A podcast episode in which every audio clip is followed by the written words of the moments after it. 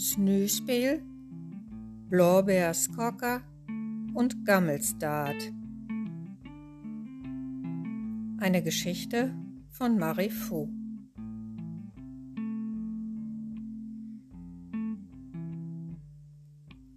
Völlig benommen von diesem Erlebnis sitze ich in der Kajüte und trinke warmen Tee. Ich habe es wirklich getan. Meine Glieder spüren noch immer der Leichtigkeit nach, die das Schwimmen im Eismeer in mir ausgelöst hat. Alles an mir schwebt mindestens drei Zentimeter über dem glänzenden Schiffsboden. Endorphine pur. Und das wird noch eine Weile so bleiben.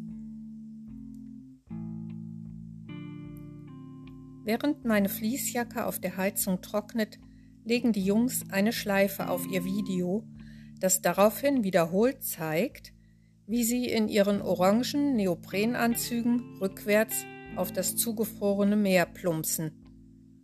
Es sieht wirklich lustig aus und wir können locker mit dem Gekicher der chinesischen Gruppe mithalten. Wie jedes besonders schöne Erlebnis geht auch dieses viel zu schnell zu Ende. Die Crew steht an der Gangway und verabschiedet uns herzlich. Noch lange schauen wir der Arctic Explorer hinterher, viele Hände winken fröhlich im Kanon.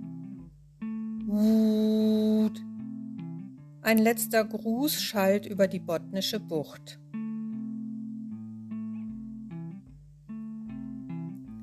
Bevor wir uns am Auto der dritten Schicht unserer Winterkleidung entledigen, inspizieren Till und ich noch ein wenig die Umgebung. Der hüfthohe Schnee ist einfach zu verlockend, um sich nicht wenigstens einmal darin zu versenken. Till ist eindeutig mutiger und steckt bis zum Bauch fest. Ich bleibe bei meinen Schneeengeln. Leider zieht eine Warmfront über Nordeuropa und der Schnee tropft hörbar von den Bäumen.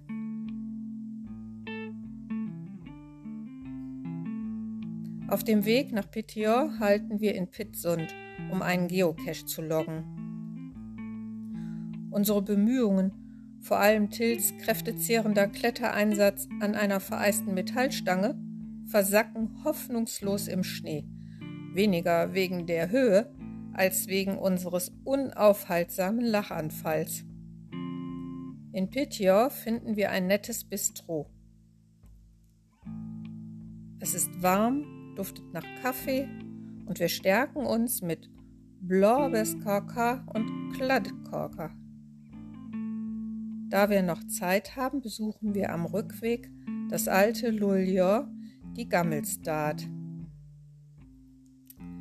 Leicht bergan schlängeln sich verschneite Wege bis zur Kirche. Die unbewohnten roten Holzhäuser sind in viele Reihen und alle Himmelsrichtungen angeordnet. Über den Dächern neigt sich die Sonne und taucht das Dorf in ein unglaublich schönes, warmes Licht. Die Jungs werden vom inneren Dorftroll zu einer heiteren Schneeballschlacht angeheizt und versenken sich gegenseitig in den Wehen, die sich an den roten Wänden aufbäumen. So kommen wir nur langsam voran und ernten die fröhliche Zustimmung anderer Besucher. Ende des Dorfes finden wir einen kleinen Laden, der viel Informatives über das Leben der Einheimischen anbietet. Mir gefallen die Schnitzereien und ich nehme hölzerne Buttermesser mit. An der Kirche fotografieren wir den Glockenturm durch unsere Finger, die ein Herz bilden.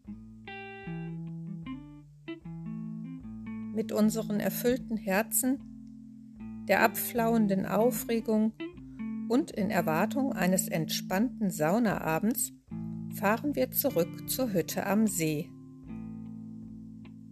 Die Warmfront lässt die Temperaturen unsanft steigen und ein Sturm zieht auf.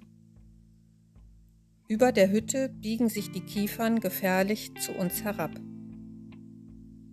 Das Feuer glüht.